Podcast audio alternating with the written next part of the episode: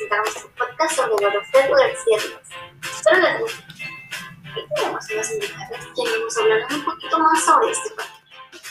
La primera invitada es ¿Qué nos puedes contar sobre Godofredo García Díaz? Gracias, Andrea. Claro, eh, Godofredo García Díaz fue un matemático e ingeniero peruano que es considerado junto con Federico Villarreal como una de las glorias de la matemática peruana.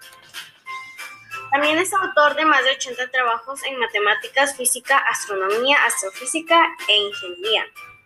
Y obtuvo el Premio Nacional otorgado a las investigaciones científicas en atención a las que había realizado en el campo de las ciencias, matemáticas y por sus ecuaciones exactas y soluciones exactas del movimiento de las tensiones de los fluidos viscosos 1948. A continuación, nuestra compañera Tamara nos presentará más sobre Pedro García Sí, Andrea. Cursó sus estudios escolares en el Colegio de Lima que dirigía Pedro Labarte. En 1906 ingresó a la Facultad de Ciencias de la Universidad Nacional Mayor de San Marcos, donde se graduó de bachiller en 1909 y doctor en ciencias en 1900 y doctor en Ciencias Matemáticas en 1912, con tesis sobre puntos singulares de las curvas planas y resistencia de las columnas de concreto armado, respectivamente.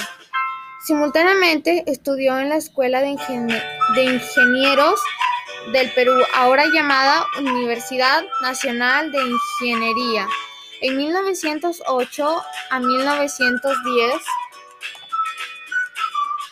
graduándose de ingeniero civil, se casó con Alicia Rendón, ecuatoriana. Tuvo cuatro hijos, uno de ellos, Godofredo García Rendón, que ha destacado en el estudio de Derecho Internacional. Gracias, Amara.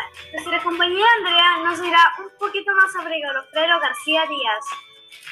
Sí, Daniela, muchas gracias. En 1938, junto con Rosenthal y otros matemáticos San Martín, la Academia Nacional de Ciencias Físicas Naturales del Perú, institución presidida desde 1960. Muerte en 1970. Además dirigió la publicación Actas de la Gracias, Andrea. Nuestra compañera Daniela nos dirá un poquito más sobre Godofredo García Díaz.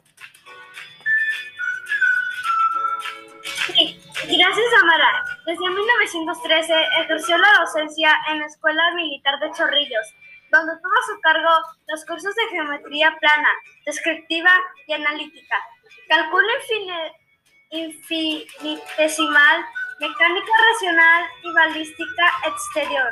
Fue también desde, 1919 catedrático de Mecánica Racional en la Facultad de Ciencias de la Universidad de San Marcos, como decano en 1928 a 1940.